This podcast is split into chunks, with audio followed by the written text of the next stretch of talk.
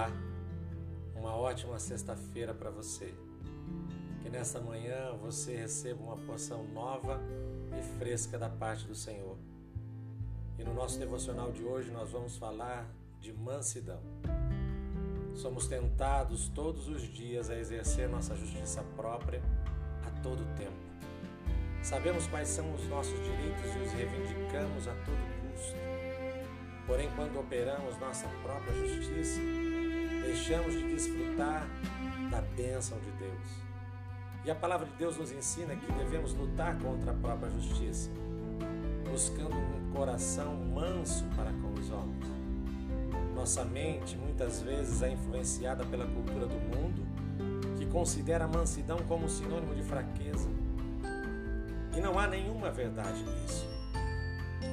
Até nos filmes de super-heróis, os justiceiros ficam com o maior prêmio mas Jesus, no Sermão da Montanha, em Mateus capítulo 5, versículo 5, declara que são os mansos que herdarão o que Deus preparou.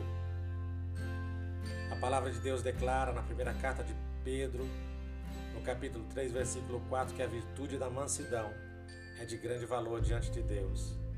E se tem grande valor para Deus, tem grande valor para os seus filhos. Somente um homem ou uma mulher fortalecido pelo Espírito Santo, que se permitiu ser moldado à imagem de Cristo, tem a capacidade de abrir mão do direito de resposta quando tiver frente a uma situação ou alguém, para que a justiça de Deus se manifeste. Quando tomamos uma atitude diante de determinada circunstância, nós somos os responsáveis pela consequência de nossa ação. Porém, quando deixamos Deus responder por nós, ele se faz o responsável. O apóstolo Paulo, na carta aos Filipenses, no capítulo 2, versículo 6, ele afirma que Cristo, embora sendo Deus, não considerou que ser igual a Deus fosse algo a que devesse se apegar. Em vez disso, esvaziou-se a si mesmo, assumiu a posição de escravo e nasceu como ser humano. E quando veio em forma humana, humilhou-se e foi obediente até a morte e morte de cruz. A mansidão não fica sem recompensa, ela causa promoção. É maravilhoso ver como Jesus tinha plena certeza dessa sua identidade de filho. Mesmo assim, ele se submeteu ao Pai, sabendo que a vontade de Deus é boa, perfeita e agradável.